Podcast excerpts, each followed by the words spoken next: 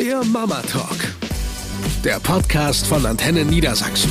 Von Mamas für Mamas.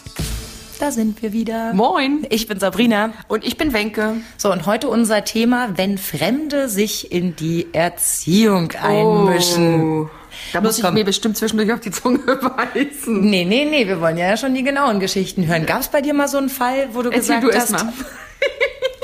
Also ich komme gerade von einem Großfamilienwochenende wieder und hoffe, dass niemand bisher weiß, dass ich diesen Podcast mache.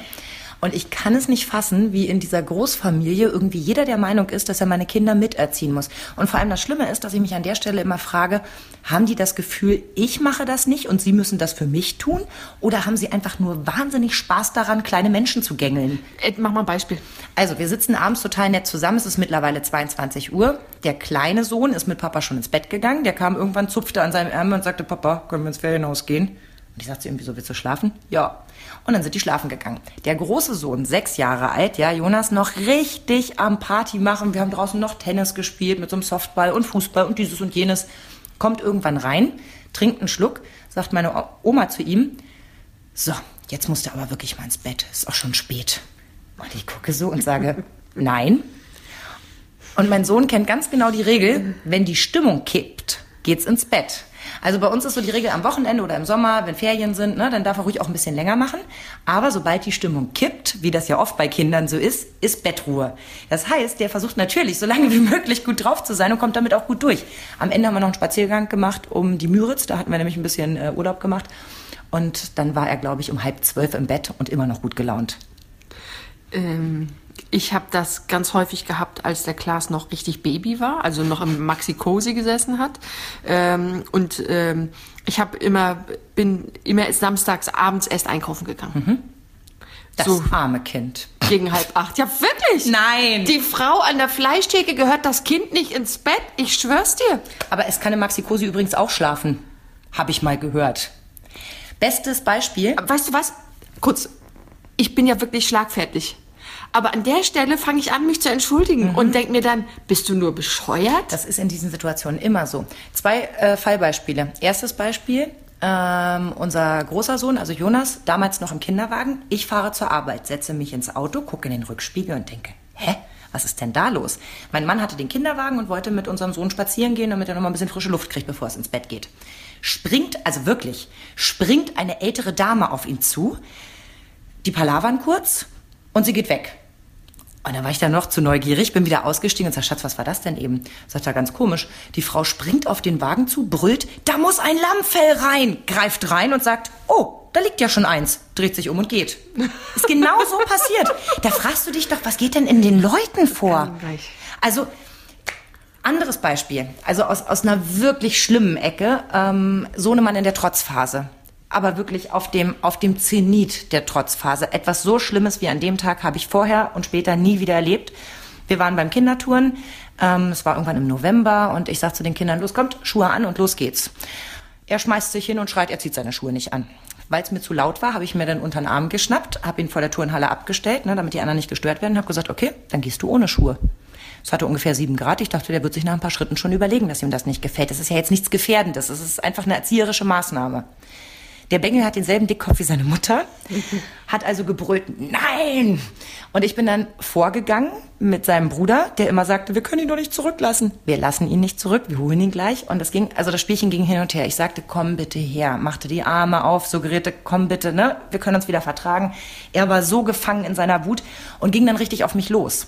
Also wirklich wie im schlechten Film. Der hat auf mich eingehauen, der hat nach mir gebissen. Ich habe ihn gepackt an den Armen und habe gesagt, also einfach, stopp, ich will das nicht, hör auf, mir weh zu tun. Der war völlig außer sich. Und auf einmal stellt sich so eine Dame neben mich, Mitte 50 würde ich tippen, und er brüllt wie am Spieß, ne? Nein, ah, und hm. Und dann guckt sie mich an und sagt, ich glaube, der braucht mal ein paar auf den Arsch. Und ich war schon so erniedrigt, einfach von dieser ganzen Situation. Du kannst ja, was soll ich mit ihm machen? Ja, was soll ich mit ihm machen? Er ist fix und fertig. Er kommt aus seiner eigenen Wut nicht raus. Ich bin auch fix und fertig. Und dann sagt die sowas zu mir. Gott sei Dank habe ich alles, was ich noch hatte, zusammengenommen, habe sie angeguckt und habe gesagt, ich glaube nicht, dass er aufhört zu weinen, wenn ich ihn jetzt noch haue. Ja, aber irgendwas müssen sie machen. Der schreit ja hier die ganze Straße zusammen. Dann habe ich mein Kind genommen auf den Arm, Komischerweise ging es dann für uns beide, habe ihn den ganzen Weg diesen schweren Klops nach Hause getragen, habe bei meiner Nachbarin geklingelt und bin heulend zusammengebrochen. Weißt du, was die gesagt hat? Ich soll mal Geld hauen. Und dass ich heute noch, zwei, drei Jahre später, ja, an diese böse Frau denken muss und mich immer noch darüber aufrege und dass ich dir auch nicht gesagt habe, sehen Sie zu, dass Sie Land gewinnen, sonst kriegen Sie gleich mal ein paar auf den Arsch von mir. Das wäre eine angemessene Reaktion gewesen. Eine fremde Frau, die mir sagen will, dass ich mein Kind schlagen soll, mal abgesehen davon, dass ich das sowieso generell für eine blöde Idee halte, weil er davon nichts lernt, ähm, wüsste ich nicht, dass ich jemals zu jemandem gesagt habe, sag mal, dein Mann ist aber ein bisschen komisch, kannst du dem mal ordentlich auf den Fuß treten? Also warum glauben die, dass man das bei Kindern machen kann? Kann ich nicht sagen. Ich finde auch, also ähm, ich war vor zwei Wochen an der Ostsee Mhm. und der Glas liebt Wasser. Wer nicht? Es gibt eine Menge Kinder, die das nicht mögen, Okay. weil klar sind auch die Temperaturen scheißegal. Meinem auch. Der geht bei 15 Grad, Mhm. Meter hohe Wellen.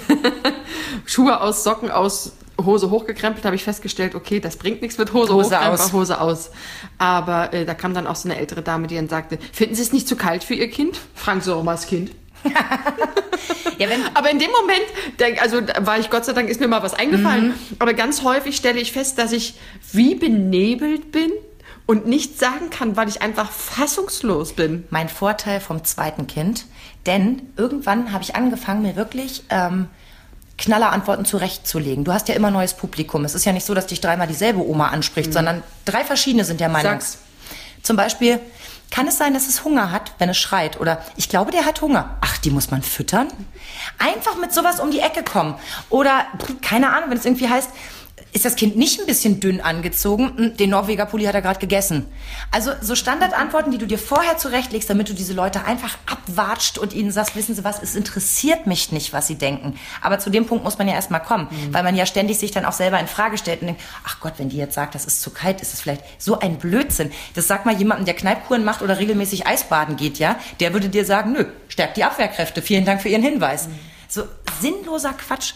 Und dann, wenn es aber wirklich drauf ankommt, ja, Kinder, die wirklich gefährdet werden, ähm, wo du siehst, einfach in der Stadt, wir hatten die Situation, da war ich auch wie gefangen. Ich sehe aus den Augenwinkeln eine Bewegung und höre, wie eine Mutter sehr scharf mit ihrem Sohn redet. Der wird so neun gewesen sein. Also sie hat ihn am Arm und sie redet sehr scharf mit ihm. Ich versuche mich da nicht einzumischen, weil ich mir sage, ich weiß nicht, was vorher passiert ist. Ein paar Schritte weiter sagt meine Mutter zu mir, ich glaube, die hat ihm gerade eine geknallt. So, und dann stehst du da und ich denke, keiner, inklusive mir leider, keiner hat an der Stelle eingegriffen, wo es wirklich wichtig gewesen wäre, die Frau anzusprechen und zu sagen, spinnen Sie? Man darf Kinder nicht schlagen. Also Partei zu ergreifen. Im nächsten Moment denkst du, okay, was blüht dem Kind, wenn du dich da jetzt einmischt und so weiter. Nein, stattdessen quatschen wir lieber liebevolle Mütter voll, ob da ein Lammfell drin liegt oder ob die Füße ins Wasser dürfen. Kümmert euch mal um die, die wirklich Hilfe brauchen. Ja, und davon gibt's ja auch einige, selbst wenn es nur darum geht, die Kinder vom, beim Einkaufen im Auto vom Supermarkt sitzen zu lassen. Ja. Das Schlimmste. Aber gut, das ist tatsächlich ein anderes Thema.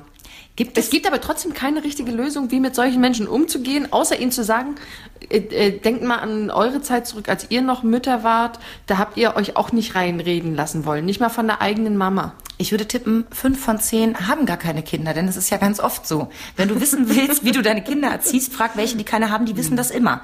Also gerade diese Tanten, ja, die haben immer super Tipps. Oder eben auch so Leute, wenn ich mir jetzt hier so Berichte durchlese über Sarah Lombardi, ja, Mit dem Windeln. Also wo die jetzt einen Shitstorm gekriegt hat, weil ihr Sohn, der übrigens jünger ist als meiner, äh, immer noch Windeln trägt und meiner trägt auch noch Windeln, da denke ich mir, ihr Fellnasen, wann habt ihr das letzte Mal mit einer Krippenerzieherin gesprochen, die euch erklärt, dass ab zwei Jahre erst die Synapsen beim Kind zusammen funktionieren, dass die wissen, es drückt, ich muss pipi, ah, ich muss sagen, pipi. Ich habe die Kommentare gelesen und habe mich gefragt, wie alt sind die Mädchen, die da kommentieren? Wie viele Kinder haben die? Ach richtig, die sind noch minderjährig und selber den Windeln gerade entwachsen. Also jeder hat ja da eine Meinung. Es gibt ja diesen wunderbaren Spruch, es braucht ein ganzes Dorf, um ein Kind zu erziehen. Ich halte da eine ganze Menge von. Ich würde mir mein Dorf nur gerne ein Stück weit aussuchen. Natürlich tut es mir weh, wenn meine beste Freundin irgendwie einen Spruch macht, aller, ja, bei uns wird es auch Regeln geben.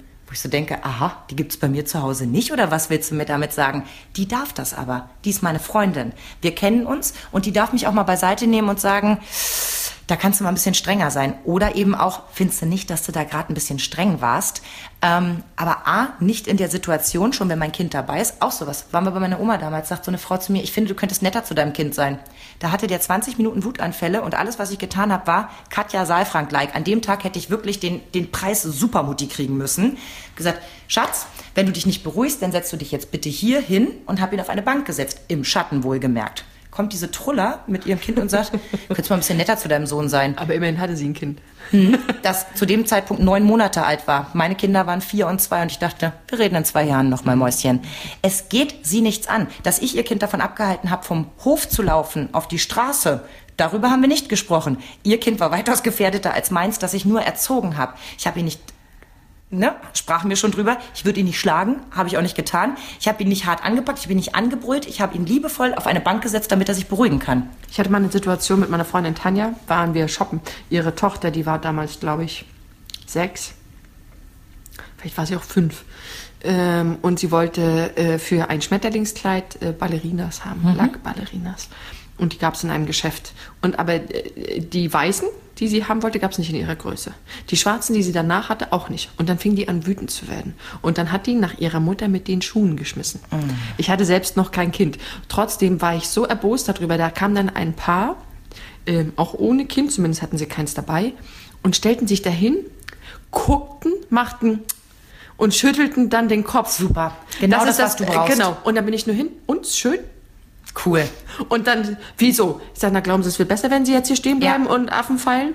Mein Gott, es ist für die Mutter sowieso schon so erniedrigend. Also Affenfall halten. Wie heißt denn dieses? Hm? Ich weiß auch gar nicht, wie ich dazu gerade gekommen bin.